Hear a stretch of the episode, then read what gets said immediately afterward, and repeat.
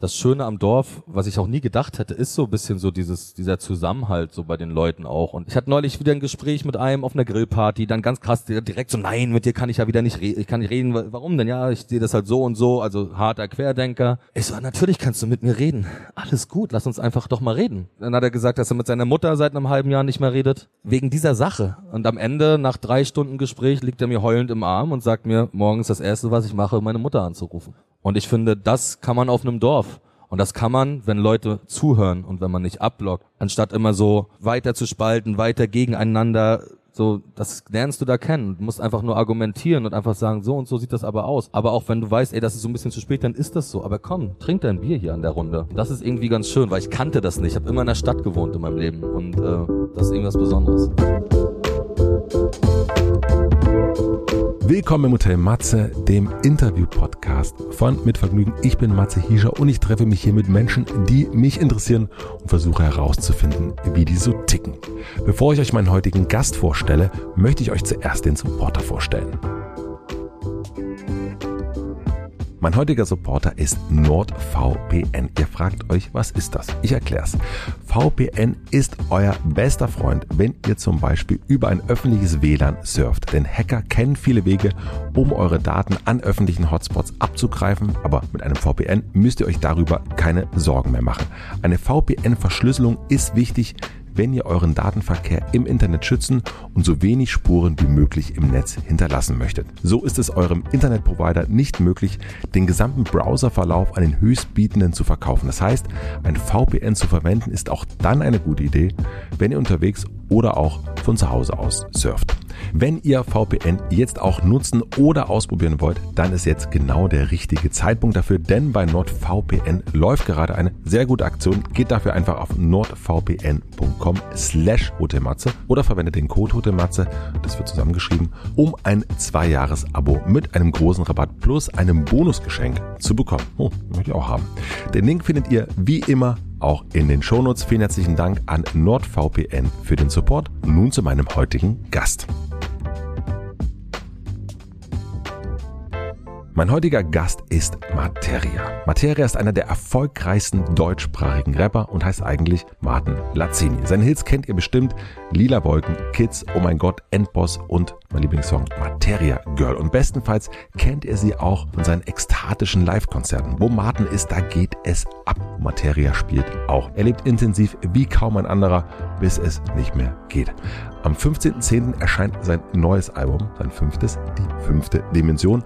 Und es ist eine Ode an die Nacht und an den Rausch. Und obwohl das überhaupt nichts mehr mit meiner Lebensrealität zu tun hat, übt das eine sehr, sehr große Anziehungskraft auf mich aus. Sogar ich bekomme beim Hören Lust, mal wieder in den Club zu gehen und es ist schon sehr, sehr lange nicht mehr vorgekommen. Ich wollte von Martin wissen, was eigentlich so faszinierend an der Nacht und am Rausch ist. Warum hat er keine Angst vor dem zu viel, obwohl es schon einige Male viel zu viel war, inklusive Nierenversagen? Martin rappt, dass er von Level zu Level springt. Ich wollte wissen, auf welchem Level er sich jetzt befindet. Wir sprechen über seinen Weg vom Hartz-IVer zum ausverkauften Ostseestadion-Rapper. Wir sprechen über Freundschaft, seinen Stammtisch an der Ostsee und seine Kunst. Wir haben uns live auf dem 11. Mitvergnügen Geburtstag im Michiberger Hotel vor ungefähr 400 Gästen unterhalten. Darum klingt es ein wenig anders und ist auch etwas kürzer als sonst. Ich fand es cool, endlich mal wieder auf der Bühne mit jemandem zusammenzusitzen und live vor Publikum zu sprechen. Ich hoffe, euch gefällt es genauso. Ich wünsche euch viel Vergnügen im Hotel Matze mit Materia.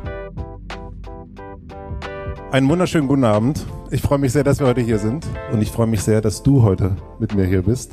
Wir haben das jahrelang versucht und haben diesen Moment geschafft. Ich freue mich. Ich mich freue auch erstmal herzlichen Glückwunsch zum äh, Geburtstag, zum Elfjährigen. Mega geil, ein Riesenapplaus mit Vergnügen, elf Jahre.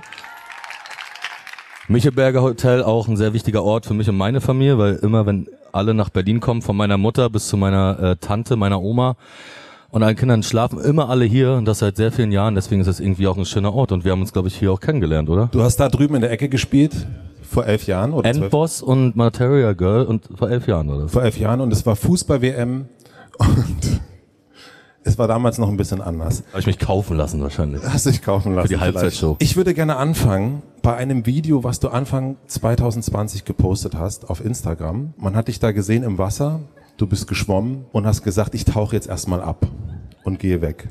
Und ich habe mich gefragt, warum? Warum bist du abgetaucht? Warum hattest du das Gefühl, dass du mal weg musst, dass du mal raus musst? Hm, ich glaube, ich bin öfter schon mal abgetaucht, ähm, wie viele andere Menschen wahrscheinlich auch. Ich glaube, es ist ähm, wichtig als Musiker. Genauso ist es ja auch, ähm, ob man jetzt in einen Podcast geht oder davon darüber redet. Weil ich meine, wenn ich eine Platte mache, dann hat das auch irgendwie, soll das immer ein bisschen was Mystisches auch haben. Und wenn ich davon erzähle, dass ich eine Woche irgendwie ähm, Magenprobleme hatte, ist eine Platte, vielleicht hat, wirkt sie dann nicht mehr so. Kann sein. Deswegen habe ich mich auch so viele Jahre dagegen gesträubt, das zu machen. Ähm, aber ich glaube, dass es einfach sehr wichtig für mich ist. Ich bin ein sehr extremer Mensch. Ich ähm, bin sehr doll, ich bin körperlich ziemlich am Ende äh, auch gewesen und ich merke, mein Körper sagt mir dann auch meistens, ähm, so, jetzt reicht's auch mal wieder. Und das ist jetzt nicht nur total, ja, ich renne jetzt hier durch die, durch die Nächte und vom Kater äh, zum Berghain. Das gibt's natürlich auch. Gibt aber auch Extremsport, extrem dies, immer sehr extrem bei all so Sachen. Und ähm, ich habe das immer so gemacht, dass ich für meine Musik ja einfach Inspiration brauche. Eigentlich drei, vier Jahre rumreisen, Sachen erleben. Ich habe mal gesagt, irgendwo, wenn ich ein Lied schreibe, ähm, oder wenn es mir wichtig ist, ein emotionales Lied ist für mich, dann schreibe ich das nur einmal. Also ich schreibe über dieses Thema einmal in meinem Leben ein Lied. Also muss es auch irgendwie gut sein. Also das Lied über deine Heimatstadt, das Lied über deine Heimatstadt. und deswegen ist es sehr wichtig, dass man einfach einen klaren Kopf bringt und dass man sich auch findet und dass man auch überlegt, was mache ich jetzt für Musik? Also wärme mich das auf, was mal funktioniert hat. Ey, ich komme, hallo, hey, Lila Wolken 2, wow. Und das ist schrecklich. Ich finde das ganz schrecklich und ähm, viele Musiker machen das, versuchen Dinge zu wiederholen. Ich finde das langweilig. Ich versuche mich immer irgendwie ich habe auch schon Scheißmusik gemacht, weißt du? Ich habe auch Songs gemacht, die nicht cool sind oder die ich einfach in einem Moment gefühlt habe und dann aber gemerkt habe und jetzt höre ich die nicht. Keine Ahnung, Geld muss weg oder so. Ich mag das Lied einfach nicht. Ich finde es einfach nicht cool. Es berührt mich nicht. Aber in so einem Moment hat's mich mal, aber und jetzt ist es gerade wieder so, Musik zu machen, äh, fühlt sich gerade wieder so an, als wenn man so zu den Ursprüngen so zurückkommt. Es hat wieder diese, diese Magie gerade und ähm, auch wie, wie, wie produziert man so eine neue Platte? Jetzt habe ich mit DJ Kotze und mit Serious Mo zwei unfassbar tolle Musiker für meine Platte zu den Crowds dazu bekommen. Wir haben die, die Platte, das kennt ja noch gar keiner. Es gibt ja dann immer so Singles, aber sowas, das, das wird schon sehr, sehr verrückt. Du hast sie ja schon gehört, aber. Ich finde es sehr verrückt, ja. Aber äh, äh, sehr verrückt gut. Lass uns einmal kurz bei dem Abtauchen noch bleiben. Wenn wir uns jetzt dieses Abtauchen mal angucken würden als so ein Zeitraffer-Video und wir nehmen mal alles, was mit Angeln zu tun hat, raus. Was würden wir dann auf diesem Video sehen, was du in diesen anderthalb Jahren gemacht hast? Ja, viele andere schöne Dinge. Machu Picchu. Machu Picchu? Genau, die Inka-Städten. Nein, also man würde sehr, sehr viel sehen. Ich, äh, man, Muay äh, äh, Camps in Thailand. Man würde sehr viel, ja, Bier, leere Bierdosen sehen, sehr viel so Motorroller. Mhm. Und bist du dann irgendwo in der Welt und läufst da so rum, alleine, guckst dir das an, denkst du dann über Musik nach? Was machst du dann, wenn du da Machu Picchu-mäßig unterwegs bist? Machu Picchu, Machu Picchu. ist ein guter Name. Ähm. Guter Bandname auch. Guter Bandname. Ähm, ja, weiß ich nicht. Also, nee. Also, erstens bin ich mit Freunden oder Menschen, die mir wichtig sind, meistens unterwegs. Das entsteht bei mir tatsächlich immer so. Musik entsteht immer auf Reisen und ich schreibe auch Musik nicht mit Beats oder so. Und ähm, um das so zu sagen, ich war in Venezuela, wo der Lockdown war, mhm. in Caracas. Jeder, der sich ein bisschen weltpolitisch auskennt, weiß, gibt jetzt nicht so viele Orte, die ähnlich schwierig sind. Also vielleicht Bagdad noch, Mogadischu vielleicht noch, aber ist schon sehr, sehr hart dort zu sein. Und da bin ich irgendwie rausgekommen, bin nach Barbados gekommen, war dort vier Monate im Lockdown und mein erstes Lied, was ich geschrieben habe in Barbados, war Niemand bringt Martin um. Also der erste Song, den ich jetzt veröffentlicht habe, der auch noch gar nicht so das neue Soundbild darstellt, sondern einfach so ein Lied ist. Ich bin da wirklich mit der Cessna halt rausgeflogen aus Caracas, äh, erst nach Trinidad Tobago, dann wurde ich mit einer Knarre an Kopf wieder zurück ins Flugzeug gesetzt worden, weil ich äh, da nicht sein durfte, weil Deutschland auf dieser Corona-Liste so weit oben stand und ich noch nicht lang genug irgendwie aus Deutschland draußen war. Es war sehr, sehr verrückt. Hab ich irgendwie den Botschafter noch ans äh, Ohr gekriegt und hat gesagt, es gibt eine Möglichkeit noch, wie du ein Jahr Caracas jetzt irgendwie ähm, umgehen kannst und das ist Barbados. Wieder in Caracas gelandet, morgens wieder mit, der Cessna nach Dings geflogen, nach Barbados. Kein Mundschutz, Rihanna-Musik überall. ein bisschen über Rihanna versucht, die so abzulenken, einfach nur gehofft, dann Stempel bekommen auf dem Rihanna Boulevard. Da standen auch diese ganzen Lufthansa-Rettungsflieger und ähm, hatte ich auch ein Ticket für.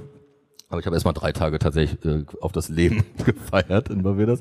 Ja, und dann war ich da vier Monate. Und dann habe ich angefangen, also dann ging da auch der Lockdown los und dann ist da alles eingebrochen und dann habe ich angefangen, Musik zu schreiben. Ich wollte gerade sagen, also wenn ich abtauche, wenn mir alles zu viel wird, dann mache ich nicht so Urlaub wie du. Fährst du in die Bleiche? da fahre ich in die Bleiche, ja. ähm, haha. du ja auch, wie ich gehört habe. Ab und zu mal. Sehr lange her. Sehr lange her, ja. Ist, wir haben vorher drüber geredet, ganz kurz. Ich dachte, du wolltest nicht über Cora Schumacher reden. ich wollte wirklich heute mal nicht über Cora Schumacher reden, aber du willst die ganze Zeit über Cora Schumacher reden. Ich kann wirklich den Namen nicht mehr hören, muss ich dir echt sagen. Ich weiß, dass sie wichtig für dich ist. War. da haben wir uns jetzt reingeritten, ne? Du hast uns reingeritten. Okay, alles klar. Also, ich habe das Gefühl, wenn wir nochmal kurz beim Abtauchen bleiben, dass gerade jetzt, auch 2021, 2020, Musiker, Kreative, die das Gefühl haben, sie müssen permanent senden. Du hast das ja auch erst schon so gesagt, ne? Also, dass die permanent den Algorithmus bedienen müssen, ob das jetzt der Spotify-Algorithmus ist oder Instagram und so weiter und so fort. Du, der jetzt schon so lange Musik macht, was sagst du denjenigen, die die ganze Zeit denken, sie müssten die ganze Zeit senden? sehr, sehr schwierig. Ich meine, es ist immer noch, gerade auch Hip-Hop oder viele Musikrichtungen sind eine Jugendkultur und ich finde es immer ein bisschen schwachsinnig, wenn jemand, äh, der älter ist und nicht mehr zur Jugendkultur dazugehört, der Jugendkultur erzählen will, wie es geht. Also wenn jemand zehnmal Gucci hintereinander sagt, ist das für mich auch politisch. Es hat nur eine andere Art und Weise. Also ich check das von meinem Sohn, der ist 14 und ich weiß, was die damit meinen. Was meint? Na, aber es ist einfach, ich check das, weil Mann, die Welt ist so ein bisschen irre. Es macht alles irre. Und wenn ich Musik höre, also jetzt so das typische Thema, politische Musik, ich glaube, das willst du einfach, wollen die Kids einfach so nicht hören. Und sie wollen einfach so ein bisschen rebellieren oder gegen dieses, ich, es war bei uns nie anders. Also ich, wir hatten die Kohle nicht, ich hab, durfte nie Nikes haben. Meine Mutter ist mit mir zu Deichmann, ich habe Memphis, Willow, all das Zeug hatte ich. So, ja. ne? Das waren so meine Markenschuhe. Und meine Schwester hatte so ein paar Nikes, so Spikes, weil sie, weil sie Leichtathletin war. Da habe ich mir die Spikes rausgedreht und bin mit den Spike Nikes ähm, zur Schule gegangen. Ich war ja, man war ja auch so. Man fand das irgendwie geil. Oder man hat ähm, drei Monate lang für eine Pesh gespart, eine lilane. Das war so, man hat ja auch irgendwie sowas, man fand irgendwas geil. Und jetzt ist das irgendwie gerade so, das befreit die so ein bisschen, nicht nachzudenken. Oder so ein bisschen, weißt du, was ich meine? Also so dieser. dieser Warum denkst du, dass es politisch ist, wenn jemand weil es politisch ist, weil es weil es eine Anti-Haltung ist. Und eine Jugendkultur entscheidet, was eine Anti-Haltung ist und nicht die Älteren. Eine Anti-Haltung zu was? Na, zu dem, was gerade eigentlich wichtig sein sollte. Also zu dem, was deine Eltern dir sagen. Zu dem, was die Gesellschaft dir vorgibt. Also du sagst, wenn jemand zehnmal Gucci rappt, ist das eigentlich etwas gegen die Grünen. So kann man das sagen. Nee, es ist gegen etwas, wenn du einfach, wenn du weißt, dass es falsch ist, aber trotzdem fühlt es sich gut an. Mhm. So, und da ist man nicht befreit. Also war man selber äh, nicht anders. Dass ich das alles fragwürdig finde, dass ich Algorithmen fragwürdig finde oder das ganz einfach, wenn ich ein Lied habe oder eine Geschichte erzähle und das, dieses Lied geht sieben Minuten, dann ist das so. Dann geht das Lied sieben Minuten. Und heutzutage ist es sehr, sehr schwierig, überhaupt so lange Songs zu machen oder die die Kunst sich entfalten zu lassen. So, das ist, haben wir ja gerade drüber geredet. Die Kunst muss gewinnen und nicht die Musik oder das Lied oder nicht das, was vorgesagt wird. Die Kunst sollte immer gewinnen. Und das ist eine ganz große ähm, Entscheidungsfrage, wenn du Musik machst. Ich habe das Glück gehabt, dass ich etwas länger Musik mache, auch erfolgreich Musik mache, ähm, dass ich mich entscheiden kann. Ich habe mich halt entschieden, ich stehe da mit DJ Kotze, mit Moritz und mit den Crowds und wir sagen, wir machen Kunst. Ich kann ja auch sagen, ich mache das jetzt anders. Ich hole mir jetzt Feature drei Leute von da, ich mache jetzt die Songs so, ich produziere die, so, produziere die so, dass das Radio sie nimmt. Das ist ja keine Kunst. Das ist keine Kunst. Die Kunst der Stunde muss man nutzen. Ne? Und ähm, das macht mir irgendwie mehr Spaß, sich zu überraschen oder sich neu zu erfinden, als äh, alte Sachen immer wieder aufzuwärmen. Wenn wir daran zurückdenken, dass du ja hier irgendwann mal aufgetreten bist, da drüben, da hast du dann eben Materia Girl und so weiter gesungen. Und dann gerappt. gerappt, stimmt. Und irgendwann vor drei Jahren hast du dann das Ostseestadion ausverkauft. In Rostock, glaube ich, ne? Ist das? Ja, das ist, glaube ich, in Rostock, ja. ja. Und wann wusstest du aber, also hier, glaube ich, konntest du noch nicht davon leben. Ähm, wann wusstest du, dass das mit der Musik klappen wird? Dass das etwas ist, was dein Leben vortreiben wird? Ich habe das nie aus diesem, also ich habe nie darüber nachgedacht. Ich fand das irgendwie, ich habe ja, komme ja aus dieser Vor, Vorhangschoß, nenne ich das immer, wo man so hinterm Vorhang geguckt hat und gehofft hat, dass noch irgendwie drei Leute kommen. Ich habe auch mal in Halle in der Palette mit der Underdog Crew vor einem Gast gespielt. Ein Typ mit einem Anzug und es war auch sehr peinlich für ihn, weil er das Scheiße, jetzt bin ich hier alleine. Jetzt. Okay, also immer so zehn Lieder noch gespielt. Ähm, das, daran habe ich nie gedacht. Ich habe gemerkt, dass ich, ich habe sehr lange daran gearbeitet, wie meine Musik irgendwie ankommt. Also was für mich der wichtigste Punkt war, das waren die Crowds. Dass die Crowds, Peter Fox, Stadtaffe, ich glaube, das Album kennt hier jeder. Dieses Album, Pierre war so der König von Deutschland in dieser Zeit. Dieses Album wurde millionenfach verkauft und sie haben dieses Album produziert und haben dann gesagt, mit dem Hartz IV Rostocker machen wir das nächste Album. Und das ist halt ein riesengroßer, also ein Applaus wert. sie hätten ja Sie hätten ja praktisch mit jeder Größe dieses Landes, auch international, Kanye West hat dieses, äh, die Sachen damals gepostet, also schwarz zu blau zum Beispiel, ähm, arbeiten können. Sie haben gesagt, nee, das finden wir irgendwie geil, wir sehen was bei dem. Und das war für mich, gerade in Berlin und wirklich Hartz-IV-Zeit, ähm, absoluter Segen, dann daran zu arbeiten. Wie kann ich es schaffen? Wie kann, beim Splash waren damals 5000 Leute. Das war tot, weil Hip-Hop hat sich so selber erstickt in dieser Zeit. Und dann war das ganz gut, weil ich war ich war immer natürlich auch so ein Hip-Hop-Kid, aber in erster Linie war ich so ein England-Rave-Kid, mein Leben lang. Meine Lieblingsplatte ist The Experience von The Prodigy, meine Lieblingskünstlerin ist Björk, Massive Attack, Goldie, das ist meine Musik, diese ewige, diese Neuentwicklung von Garage zu Two-Step und Dubstep und Jungle und diese ganze geile Drum-and-Bass-Partys, das war so meine Welt. So ein UK-Kid einfach. Also so die Mucke war immer das Geilste. Und mein Bruder und ich haben halt alles gehabt. Wir haben eine Pearl Jam Platte gehört, genau wie eine Björk Platte, genau wie eine Public Enemy Platte. Aber es gab ja eine Zeit, da hast du hier in Friedrichshain gewohnt, das hast du mir mal erzählt, dann hattest du am Anfang der Woche noch Geld für einen einzigen Döner. Und, ja. und irgendwann gab es ja eine Zeit, wo du dir, wo du jeden Tag einen Döner essen gehen konntest. Wann? Mache ich ja auch ab und zu. Aber wann war dieser Moment, wo du gemerkt hast, okay, jetzt kann ich, jetzt kann das funktionieren? Also es ist ja etwas, okay, du kriegst den, den Zuspruch von den Crowds, du spielst nicht mehr nur vor einem Menschen oder vor 50 Menschen, aber gab es für dich einen Moment, wo die Zuversicht gekommen ist? Weil das, wenn man in Friedrichshain wohnt und am Anfang der Woche nicht weiß, was man am Freitag essen soll, das ist auf jeden Fall, würde ich behaupten, ich glaube, Lebensumstände. Ich glaube, ja. Ich glaube, das hat was mit Live zu tun, also mit Konzerten zu tun. Ich habe eine kleine Tour gespielt und dann hatte ich meine erste meine erste Tausender-Show, also wo 1000, ich glaube 1008 Tickets verkauft wurden, das war in Stuttgart, im damaligen Zapata. Und da waren 1008 Tickets. Und da dachte ich, okay, das ist krass. Weil so 300 war schon krass, das war so eine 300-Tour, aber da wollten einfach so viele Leute das sehen. Und dann war ich, war ich, war ich Hype. So, ich bin gehypter Künstler auf einmal. Und ähm, habe mich natürlich darüber sehr gefreut und bin dann dran geblieben und habe dann weiter Musik gemacht und weiter irgendwie an dem, an dem Sound gearbeitet irgendwie. Und bist du dann immer bei dir geblieben, bei diesem deinen Sound? Oder hast du versucht zu gucken in deiner Sound, in deinem Sound, in deiner Musik, dass da jetzt 1020 Leute kommen? Also was hast du dafür gemacht, dass da mehr Leute kommen? Ich habe dafür gar nichts gemacht. Ich habe einfach mich nur hingesetzt auf meinen Arsch und habe einfach Texte geschrieben und habe versucht, ähm, ehrlich zu sein mit mir und dass ich versuche und ich wollte immer Fan sein von der Musik. Ich wollte einfach die Musik auch selber feiern und ich wollte, dass sie abgeht. Ich, mein erster Song, das ist genau wie, warum ich diese Platte jetzt so liebe, weil sie natürlich eine sehr elektronische, aber auch melancholische Welt drin hat. Und so habe ich angefangen. Mein erster Song, der so richtig durch die Decke ging, so, das, also der wurde nicht einmal im Radio gespielt, aber es war verstrahlt. Und verstrahlt war ein Riesensong. Wir hatten, das war zum Beispiel auch so auf YouTube, da hatte man irgendwie am Anfang so Lohn auf einmal so 150, 250.000 ähm, ähm, Views am Tag. Und der Song, der wurde jetzt fünfmal wieder runtergenommen, wieder raufgenommen, der hätte insgesamt über 100 Millionen YouTube-Klicks. Und das war ein Song, der nicht einmal im Radio, wir haben es im, im ganzen Radiosendern gegeben, hier, das ist ein geiler Song. Elektronisch, man kann abfeiern, ich bin so schön verstrahlt. Jascha mit einer geilen Hook, ein gutes Video, Freunde von mir aus Rostock gedreht haben. Und dann so, nee, ist Hip-Hop, spielen wir nicht.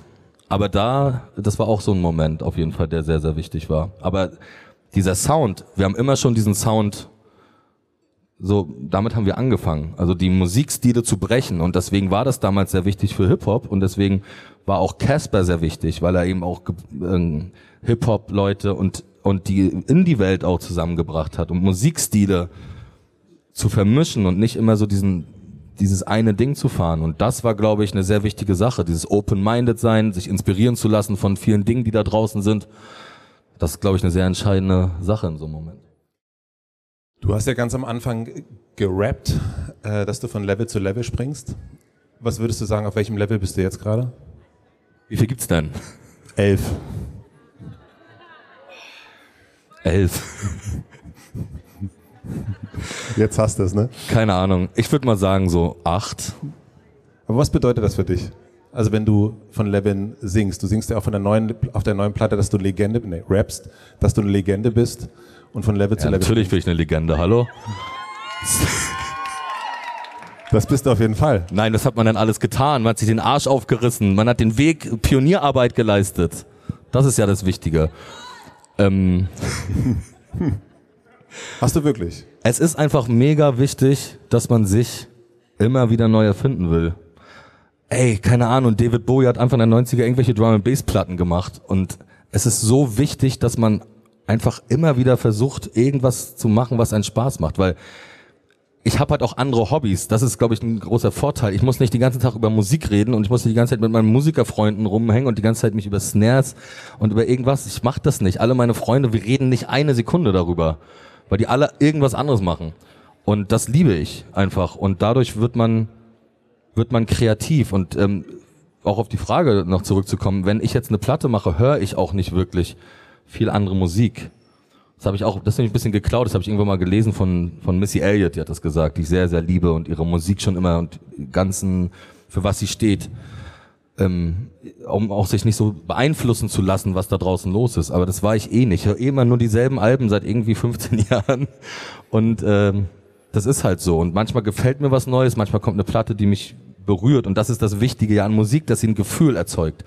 Egal welches Gefühl das ist, aber dass sie irgendwas erzeugt. Und das ist etwas, was ich versuche auch jungen Leuten oder jungen Künstlern mitzugeben, dass du das Gefühl erreichen musst und nicht, dass dein bester Kumpel irgendwie nach drei Joints sagt, ja, ist geil, sondern einfach so ein Gefühl zu erzeugen mit einem Musik und so lange an einem Song zu arbeiten, bis man dieses Gefühl erreicht hat. Aber bei Leveln geht es ja um eine Steigerung. Und für mich war zum Beispiel sowas wie Ostseestadion, da habe ich gedacht, Zenit. Mehr, ich glaube, es ist ein Rostock, kann das sein? Glaube. Ja.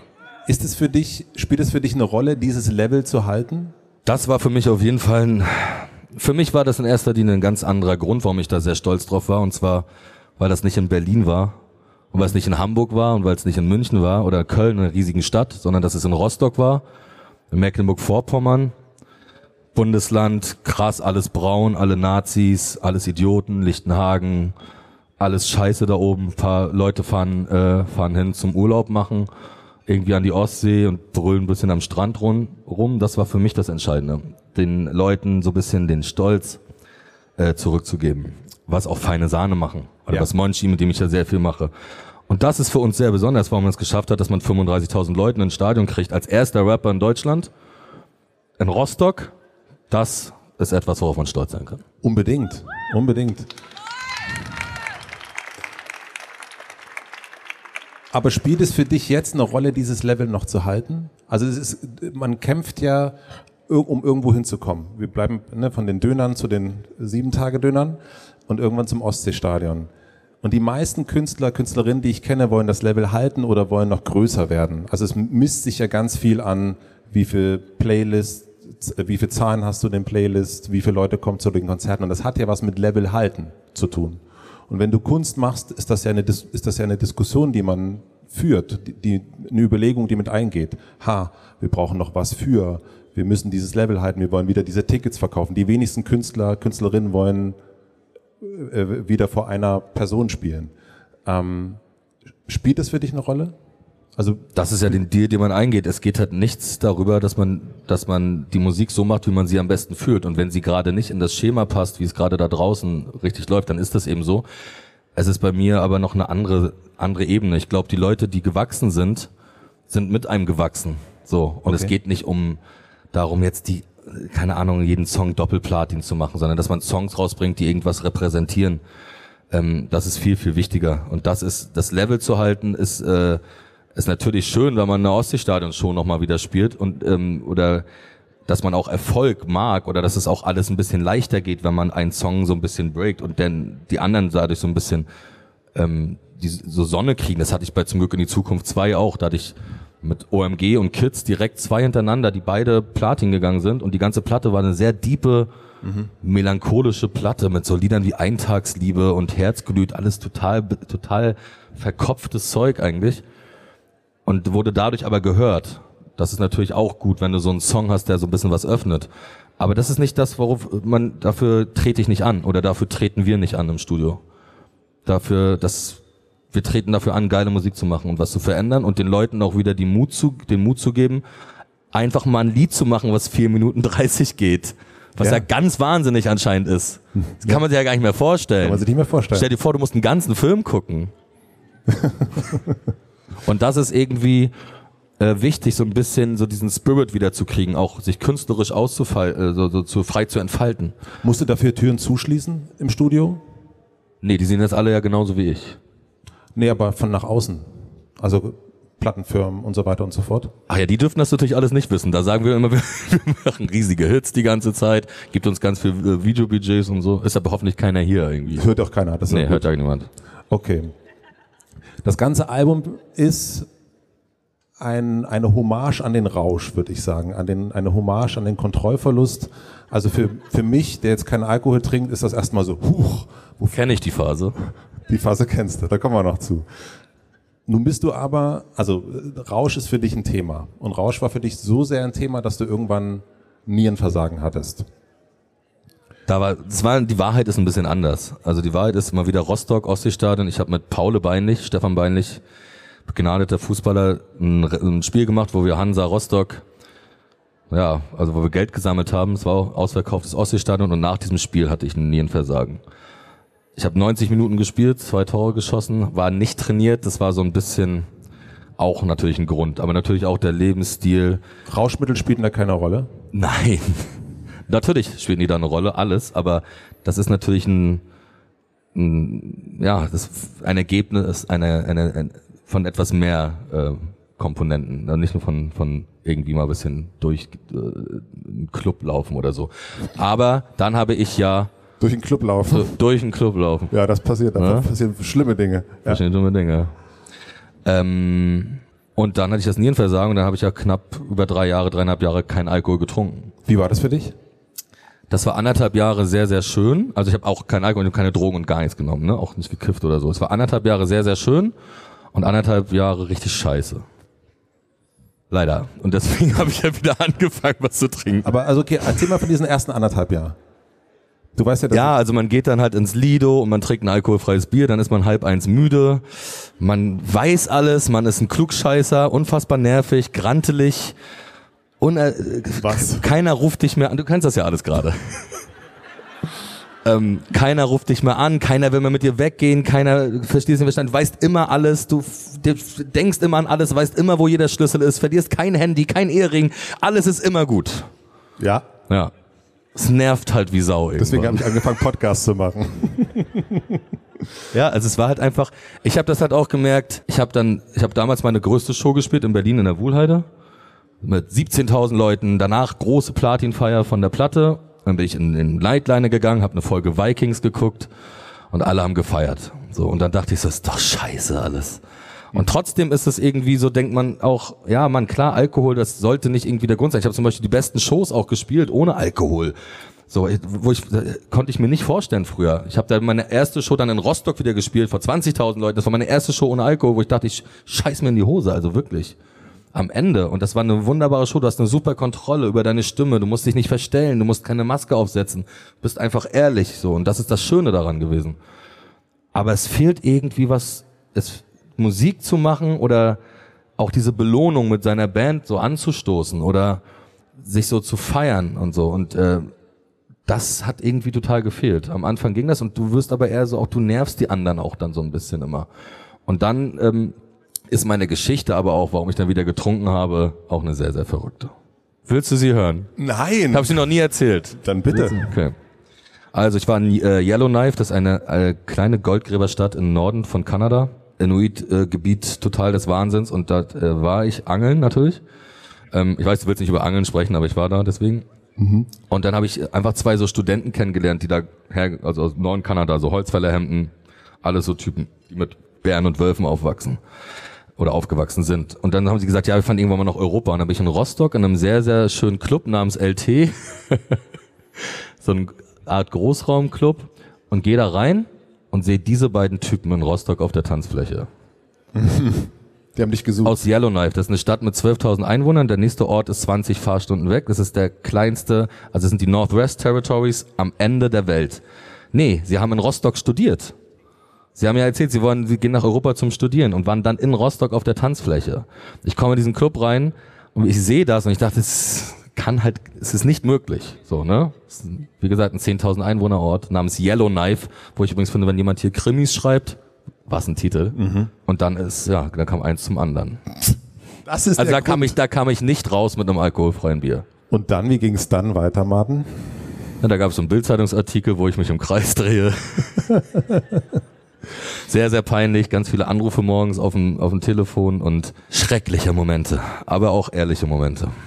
Ist dieses Nierenversagen, ist das so todesnah gewesen, wie du auch behauptet hast? Ja. Weil Ja. du sagst den Satz, ich habe kapiert, dass es nicht schlimm ist zu sterben. Ich lag im Krankenhaus, meine Familie um mich herum, alle waren verängstigt. Ich hingegen befand mich in einer filmischen Welt. Total. Also es kann an, den, an diesen ganzen Drogen, die man dann kriegt, so, äh, ne? Ja. Aber dieses ganze, dieses Emergency Room Gefühl auf diesen Liegen und dann immer diese Decke, die da so vorbei, wenn man so geschoben wird und so ein, äh, einen Schlauch in den Hals äh, kriegt, wo man dann so zur Dialyse reinfährt und total vergiftet ist, das war schon sehr, sehr filmisch, ja. Verliert der Tod, wenn man dem so nahe kommt, die Bedeutung? Weil du hast ja gesagt, es ist nicht so schlimm zu sterben. Es ist natürlich immer schlimmer für alle anderen, wenn jemand stirbt. Na klar. Also ich habe ich hab einen Sohn, ich habe eine Familie. Das ist natürlich fürchterlich. Es war nur einfach mein Gefühl, dass ich dachte, ey, ich habe ein ganz cooles Leben gehabt, obwohl ich jetzt irgendwie nicht so alt war. Wie alt war ich da? 33. Und es war so irgendwie, ey. Also ich habe natürlich mich dann zurückgekämpft, aber ich war so vergiftet, diesen Wert gab's halt noch nie. Also ich hätte längst tot sein müssen und es wurde halt nicht raus, es kam halt nicht raus. Ich habe ja gedacht, ich habe irgendwie Magen-Darm oder so. Da kommst du ja nicht drauf. Es war drei Ärzte da, die haben das alle nicht gesehen, dass ich Nierenversagen hatte.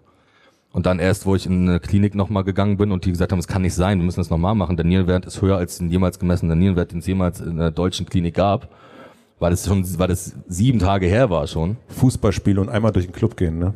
Genau. Und dann, ähm, ja, und dann bin ich in die Charité mit äh, Blaulicht, wo ich noch gesagt habe, ich will mit Blaulicht fahren.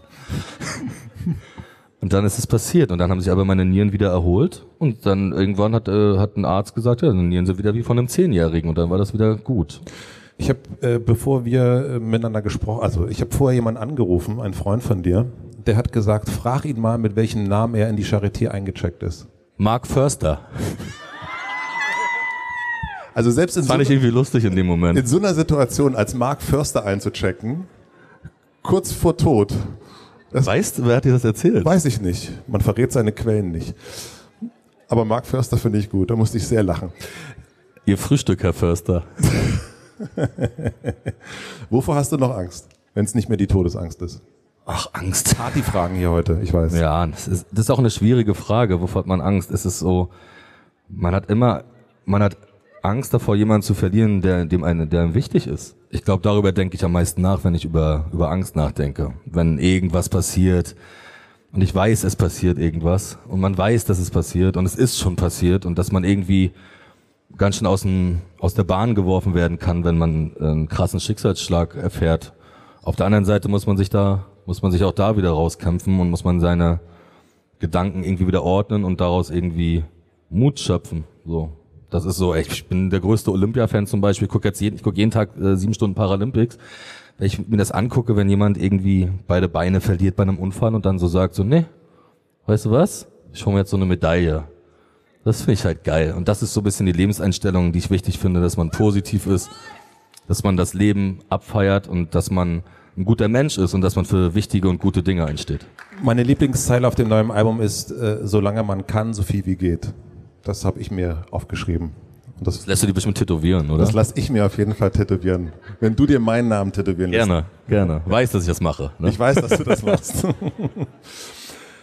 ähm, okay, also ich habe noch nie chemische Drogen genommen. Ähm, was? Frage Antwort, soll ich jetzt ja oder nein oder was hast du das jetzt? Das habe ich jetzt gesagt. Ich habe noch nie chemische Drogen genommen. Was schaffen Rauschmittel? Diese Art von Rauschmitteln. Was verpasse ich vielleicht sogar? Darum geht's für mich nicht. Ich glaube, es ist einfach total menschen- und typenabhängig. Und du kannst niemanden vorschreiben, wie er zu sein hat. Wenn jemand irgendwie gerne in Griechenland jedes Jahr fliegt in seinen Robinson-Club und das geil findet, dann ist, er, ist es geil.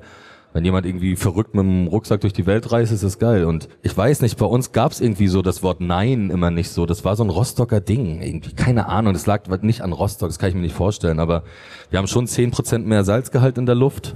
Haben so ein bisschen, mhm. wir fallen nicht so schnell um. Ja. Und ähm, wir haben einfach immer Ja gesagt. das ist das Ding. Und das ist natürlich auch, ähm, es geht um die Nacht. Es geht um die Nacht. Und das ist was ich das Wichtigste, die Erkenntnis daraus ist, dass man einfach nur in der Nacht was erleben kann, wo man nicht weiß, was passiert. Und das ist das Wunderschöne an der Nacht. Und da, ich habe das alles, auch diese ganze Platte basiert auf diesem Gefühl. Und ich habe mich tierisch aufgeregt, weil ich viel gelesen habe darüber und immer, ja, ich muss meine Sorgen verdrängen und ich muss feiern, weil mein Leben ist so schlecht und ich muss was ver... Es stimmt einfach nicht. Es gibt diese Leute und es gibt das natürlich, aber es gibt auch einfach einem das Gefühl, dass ich nicht weiß, wo wache ich auf in zwei Tagen? Was für Menschen lerne ich kennen? Ich weiß es nicht. Sex für eine Nacht, Freund fürs Leben, Frau fürs Leben. Alles kann passieren von einer Sekunde auf die andere. Wenn du dich von dieser Stadt fressen lässt, dann, dann kann sie dich irgendwo ausspucken. Und das ist mir einfach sehr, sehr oft passiert. Und das sind geniale Momente, woraus ich, alle meine geilen Lieder geschrieben habe. Miss Platinum, Jascha und ich sind nach drei Tagen aus dem Berghain gekommen und haben Lila Wolken in 30 Minuten geschrieben. Das ist unser bis jetzt größter Song. Das ist unser größter Hit. Dieser Song, mit diesem Song haben wir den Himmel gekauft. Also wenn du diese Wolken siehst, die dann Lieder, denkst du an dieses Lied. Mhm. Dieses Lied ist in 30 Minuten entstanden. Nach einem Berghain-Wochenende des Wahnsinns.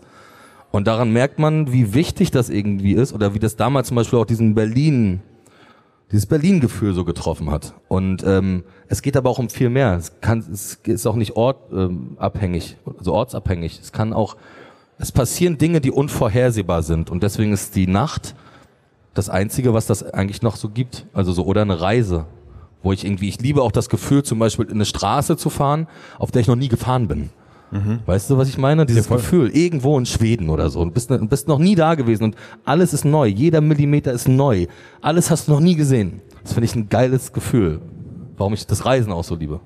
Und deswegen bist du derjenige, der eine Party nicht verlassen kann und das, der Letzte ist, der das Licht ausmacht, weil du denkst, da kommt Das ist einfach nur, weil ich ein bisschen doof bin. Also wirklich. Das ist so ein bisschen die Absprung so schaffen, das ist nicht so mein Ding. Ich bin einfach, es ist auch dieser Song Paradise Delay, den ich ja auch mit Kotze gemacht habe, der auch als Single draußen ist, geht's ja um das. Und das ist einfach ein bisschen doof. Man riecht schon, also man muss längst nach Hause, weiß, es gab diesen Punkt, wo man hätte gehen müssen und dann, dann ist es, wie es halt ist. Aber es passieren daraus auch tolle Momente. Man redet komisches Zeug, alles riecht komisch, das Licht wird komisch, alles ist unangenehm. Man hat viele Schmerzen, sitzt nach heulend in der Ecke seiner Dusche. Das. Aber es ist irgendwie okay. Und das ist schön? Das ist voll schön, ja. Also es ist in dem Moment nicht schön, aber es ist dann auch schön, sich wieder gerade zu machen und dann zu sagen, so jetzt mal durchatmen und jetzt Sport und jetzt mal raus. Aber ich habe das irgendwie immer geliebt, dieses Unerwartete oder dieses, dieses Gefühl, nicht zu wissen, was passiert. Worauf führst du diesen Drang nach dem wirklich intensiven Leben? Worauf führst du den zurück? Dass ich du das so nicht. sehr hast. Also ich habe we das, wenig das, Menschen getroffen, die so Lust haben. Du kennst ja Paul Ripke zum Beispiel, der ist doch auch so wahnsinnig. Von dem, das ist auch ein wahnsinniger Mensch zum Beispiel, der genau so, wir haben das einfach immer so gesehen, dass man, ich lebe ja nicht für was Materielles. Ich hatte auch mal ein geiles Auto und ich hatte auch mal eine Uhr. So, das habe ich jetzt nicht mehr. Ja, aber weil, ja, aber ich lebe nicht für was Materielles, ich lebe für das, für was, was ich erlebe. Ich finde, dass der, die Quintessenz ist, dass man etwas schafft, dass man Abenteuer erlebt und dass man Erlebnisse, wenn ich jetzt äh, Revue passieren lasse, mir Sachen äh, an Sachen denke, dann denke ich an Erlebnisse und nicht an ein Auto, was man sich kauft oder nicht an eine Uhr, die man irgendwo ins Schließfach legt oder nicht an Bitcoin und hofft morgens, dass der steigt oder fällt. Ich denke einfach irgendwie keine Ahnung an andere Dinge und das ist ja auch so die Frage, gehe ich irgendwie, will ich ganz viel Geld machen? Ist das der Antrieb so? Go with it, kannst du machen. Willst du irgendwie viel reisen, da musst du auch bisschen Geld haben, geht aber auch so. Aber das ist alles das ist so ein bisschen für was man lebt. Und ich habe gemerkt, dass alles, was materiell ist, keinen wichtigen Wert so wirklich hat, sondern nur das Erlebte einen Wert hat. Das verstehe ich vollkommen. Aber bei Paul zum Beispiel, wenn wir Er hat beides natürlich. Der hat, bei ihm ist es beides und bei ihm, glaube ich, hat das was damit zu tun, dass er seinen Vater verloren hat. Auch. Also das ist da etwas, er hat gemerkt, das Leben kann wirklich morgen vorbei sein. Und bei dir ist es mir noch nicht klar geworden, wenn ich mich mit dir beschäftige, mit deiner Biografie, woher das bei dir kommt. Diese Angst, dass es morgen vorbei sein könnte. Und deswegen auch das intensive Leben. Nicht das intensive Kaufen, sondern wirklich das intensive Leben. Es ist bei mir in meiner Familie schon sehr, sehr verrückt, was meine Familie durch hat oder also auch dieses weite, mein Opa war Fischer, mein Vater war Seemann, das Ja. ist eine sehr wichtige Sache sicherlich. Äh, Seemann war in der ehemaligen DDR so der, der einzige Job, wo du reisen konntest. Also sie- mein, meine Mutter und mein Vater hatten ihre Hochzeitsreise in Athen. Auf der, waren dann auf der Akropolis, da stand dann äh, äh, 20 Westtouristen und dann, wo kommt ihr her? Ja, aus Rostock. Die so, hey, dürft doch gar nicht reisen. Dann haben sie sie so verarscht, gesagt, doch, dürfen wir, sagen wir nur nicht. Also geniale Geschichten. Mein Vater war in Chicago, hatte immer diesen Drang, auch rauszugehen. Mein Bruder war direkt mit 17 weg, er wohnt jetzt in Schweden, Schweden ist verheiratet dort, war auf der ganzen Welt. Meine Schwester ist mit 18 nach New York, war da fünf Jahre Au-pair-Mädchen. Ähm, wir haben so den Drang bei uns einfach, was zu Ist so erleben. mitgeliefert. Das ist auf jeden Fall so, ja. Ich glaube, das ist einfach so ein, so ein wichtiger Punkt im Leben. Das hat, also so diese, dieses Fernwehgefühl hat man, glaube ich, oder hat man nicht. Also viele kommen nach Hause und freuen sich zu Hause. Ich liebe es auch zu Hause zu sein. Und ich, ich liebe zum Beispiel auch Hunde und kann keinen Hund haben, weil der Lebensstil nicht funktioniert mit einem Hund.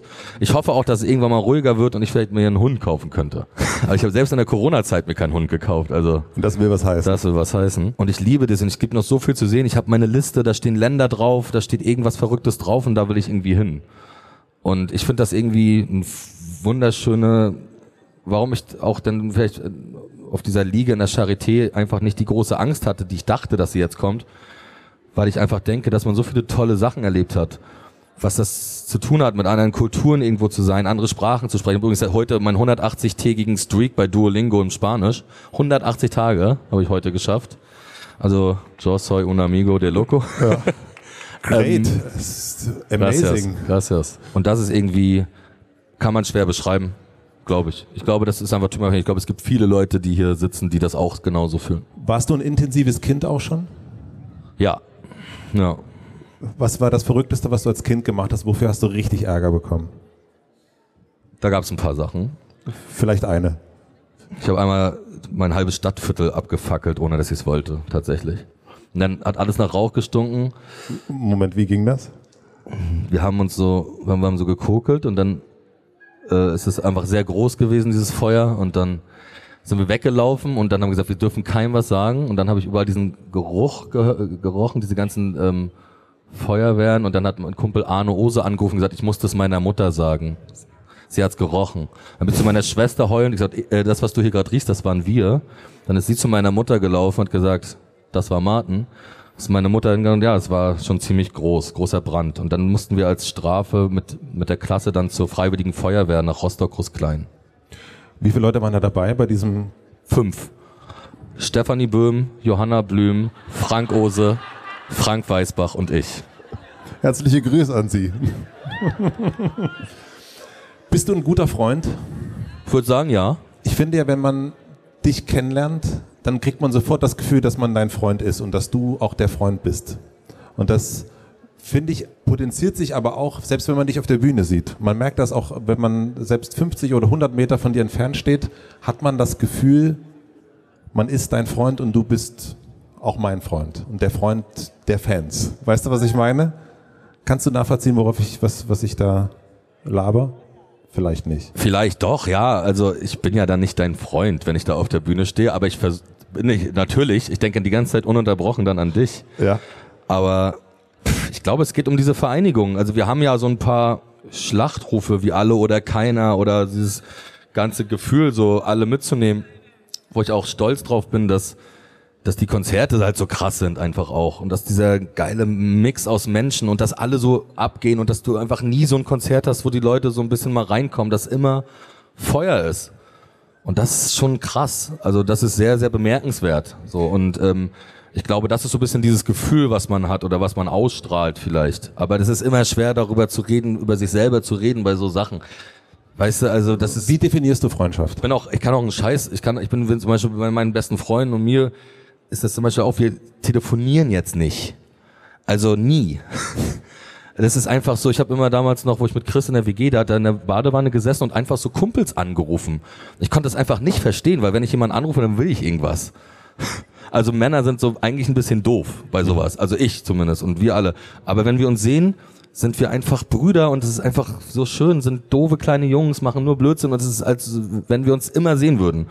Das ist ja eine besondere Freundschaft. So und das ist ja das äh, das Schöne daran. Und ich bin sehr froh, natürlich so gute Freunde auch zu haben. Wie viele richtig enge Freunde hast du? Ich habe ein paar sehr, sehr, sehr krasse, krasse ähm, Freunde, enge Freunde, mit denen ich sehr viel mache. Auch nicht nur äh, alte Freunde, auch neue, die dazugekommen sind. Äh, was ich immer sehr, sehr schön finde. Nicht die alles immer schon wissen und für alles immer, sondern mit denen man auch was teilt. Und das Wichtigste, das Schönste ist natürlich Reisen zu teilen. Also ich finde, es gibt ganz, ganz, was ich auch eine Erkenntnis ist, dass man, dass man irgendwie jemanden mag, dann geht man auf Reisen und dann ist das ein richtiger Reiseidiot. Also steht irgendwie, keine Ahnung, mit einem Bayern-Trikot mitten auf der Kreuzung irgendwo in Brasilien und macht so Fotos oder so und dann denkst du, Mann, das ist nicht dein Ernst. Also es gibt manchmal Leute, die auf einer Reise sich so, da ertappt man sich dabei so, nee, das ist nicht der Richtige für diese Reise gerade. Also auf einer Reise merkt man tatsächlich richtig krass, da schweißt man sich irgendwie so zusammen und dann, und auch so, also bei Paul und mir zum Beispiel, wir haben so uns krass, uns so krass gestritten, auch auf unserer Weltreise damals zum Glück in die Zukunft Teil 2, dass wir auch mal zwei Tage nicht geredet haben. Und dann haben wir uns auch im Arm gelegen und haben das alles wieder vergessen. Und das ist auch mega wichtig, dass sowas passiert. Ähm, ich würde sagen, ich habe paar sehr, sehr gute Freunde. Ich habe natürlich auch einen, einen Freund, also meinen ältesten Freund, mit dem ich eingeschult wurde zusammen. Wie ähm, heißt der, wenn ich das fragen darf? Hajo heißt der. Hajo. Den kennt man an, kennt man den? Hajo ist aus Rostock. Wir sind, wir haben, ähm, ist eine Legende. Ist eine Legende. Wir haben, wir haben ein Foto, das Schöne ist, wir haben ein Foto, wo wir beide mit unseren Schultüten nebeneinander stehen. An der Einschulung in der ersten Klasse. Und ja, wir haben sehr, sehr viel äh, gemeinschaftlich erlebt. Hat Hajo dir schon mal gesagt, Martin, ich glaube, es ist gerade ein bisschen zu viel? Auf jeden Fall. Das habe ich ihm äh, äh auch schon gesagt. Er hat es mir auch schon gesagt. Ja, und dann sind wir meistens um sechs irgendwo rausgerollt. Also wir haben es mit der Konsequenz nie so richtig äh, hinbekommen. In welchen Momenten hat er dir das gesagt? Bei dir jetzt? Na sicherlich auch in diesen in diesen Phasen, in diesen Nierenversagen oder wenn man einfach ein Freund ist ja auch dafür da, auch mal sowas anzusprechen. Ähm, wir sind aber leider sehr sehr ähnlich mit allen Dingen, die wir so tun und ja. äh, das ist so ein bisschen sich selber. Es hat auch wir können ernst über reden. Ich hatte auch irgendwie ein paar Probleme. Ich hatte auch richtig Trennung, Stress und Wahnsinn. Da treffe ich mich mit ihm. Er hilft mir dann, gibt mir dann einen Rat und ähm, das ist ja, glaube ich, das, was ein Freund ausmacht. Und du hörst dann auch auf diesen Rat? Es, äh, ja, es bringt mich auf jeden Fall total weiter. Kannst du gut allein sein? Ja. Ich bin gern allein, hab's nie verlernt, habe ich mal auf einem Song, der ist alt und verstaubt. Auf jeden Fall kann ich gut allein sein. Was machst du dann? Ich schreibe dann Texte. Ja. Schreibe dann Texte oder ich äh, lerne äh, lern Spanisch mit meiner mit Duolingo. das ist dein jeden Ernst? Morgen. Ja, natürlich mache ich das. Muss es ja irgendwann können.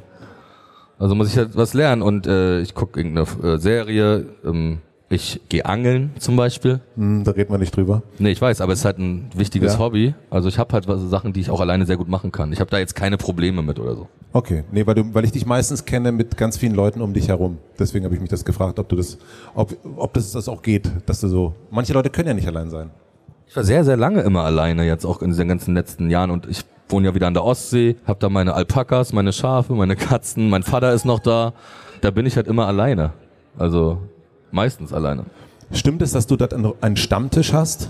Ja, da gibt es einen Stammtisch. Ich wohne ja zum ersten Mal in meinem Leben auf dem Dorf und auf dem Dorf gibt es sowas wie einen Stammtisch. Wie ist das? Ich meine, du hast erst darüber gesprochen, was MacPom für einen Ruf auch hat. Was passiert da an diesem Stammtisch? Welche Leute sitzen da? Da sitzt jetzt wahrscheinlich nicht Kesper und Drangsal.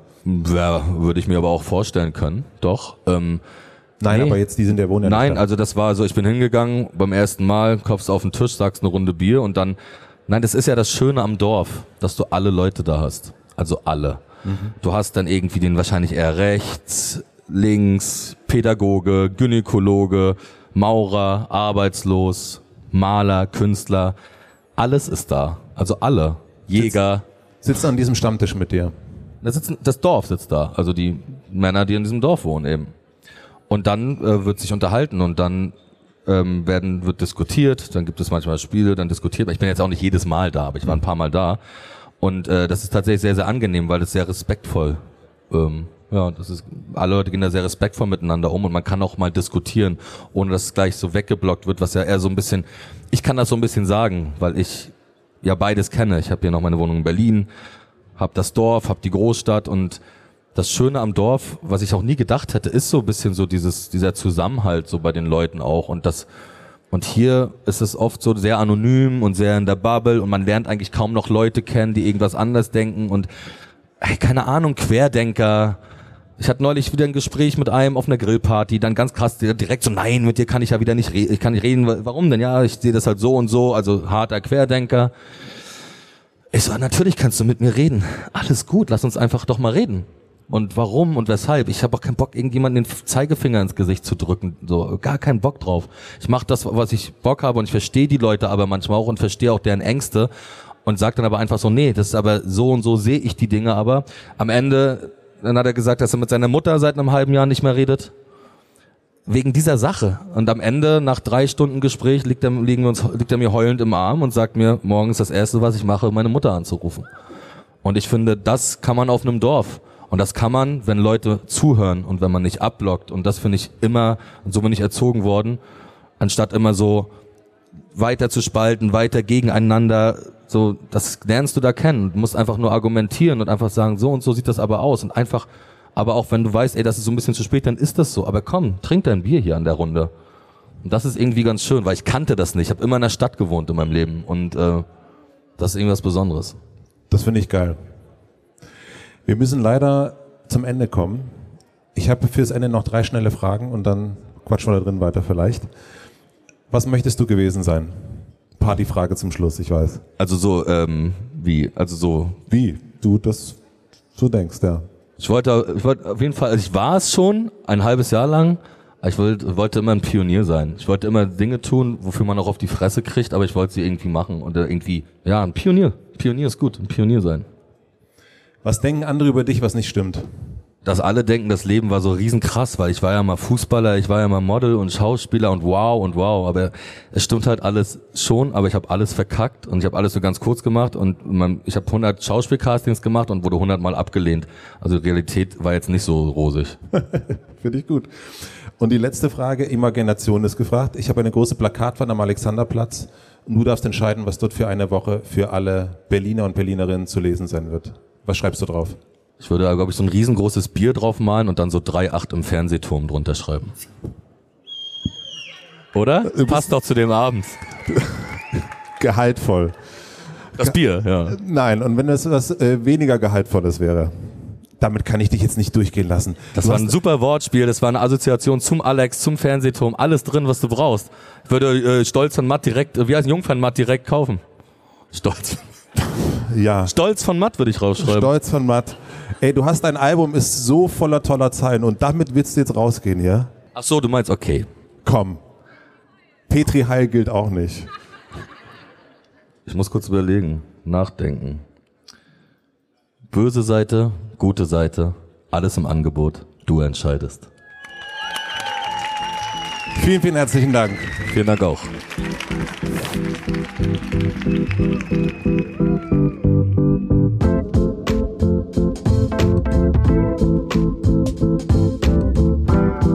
Das war Materia Live mit mir zusammen auf dem Innenhof vom Michelberger Hotel. Vielen, vielen herzlichen Dank fürs Zuhören. Ich habe mitgenommen bzw. beobachtet, ich weiß noch nicht so genau, dass hm, Martin eher im Hier und Jetzt und in der Zukunft als Pionier lebt. Die Vergangenheit, hatte ich so das Gefühl, dient eher für Geschichten, aber weniger für Reflexion. Er lebt und zwar hier und jetzt. Und das macht echt Spaß, dabei zu sein oder ihm dabei zuzusehen. Ich habe danach gedacht, das dass es irgendwie spannend wäre, ihn mal zusammen mit Campino zu interviewen, der ja ähnlich wie Martin ein sehr, sehr intensives Leben lebt und darüber haben wir auch in unserem Podcast gesprochen, als Campino hier war und ich glaube, wenn die gemeinsam mal hier wären und gemeinsam so ihre Abenteuer erzählen, das wird sicherlich sehr, sehr spannend werden. Vielleicht kriegen wir das irgendwann mal hin. Es war jetzt eine relativ kurze Folge mit Martin und ich glaube, wir könnten noch ganz, ganz viel mehr besprechen. Vielleicht kommt er demnächst irgendwie nochmal hier vorbei. Wir gucken mal. Aber jetzt erst einmal herzlichen Dank an Anni Hofmann für die redaktionelle Unterstützung, an Maximilian Frisch für den Mix und den Schnitt und an Jan Köppen für die Musik. Herzlichen Dank auch nochmal an die Micheberger und natürlich an meine Mitvergnügen Crew. Das war ein wirklich sehr, sehr schöner Tag und ich hoffe, dass wir bald häufiger wieder Live-Sachen machen können. Es hat mir nämlich echt Spaß gemacht, mit Martin auf der Bühne zu sitzen. Vielen, vielen Dank auch an die Supporter NordVPN an Bookbeat und an Motel One. Und normalerweise gibt es eine Podcast-Empfehlung zum direkten Weiterhören, aber ich muss zugeben, ich hatte diese Woche überhaupt keine Zeit für andere Podcasts. Deswegen gibt es auch keine Empfehlung, soll hier authentisch bleiben. Wenn ihr Lust habt auf mehr, dann checkt einfach in die Hotel Matze Suite ein. Da gibt es Bonusfolgen und Spielzeug von mir, wie zum Beispiel den Freitags-Check-In mit wechselnden Gästen. Da ist Paul Ripke dabei, da ist Thilo Mischke dabei, meine Frau Stefanie, Sibylle Berg und ein paar andere. Die Hotel Matze Suite gibt es auf Apple Podcast oder auf Patreon, wenn ihr Lust habt auf ein bisschen mehr Podcast von mir. Vielen, vielen herzlichen Dank fürs Zuhören. Wir hören uns hier wieder nächste Woche Mittwoch. Bis dahin, euer Matze.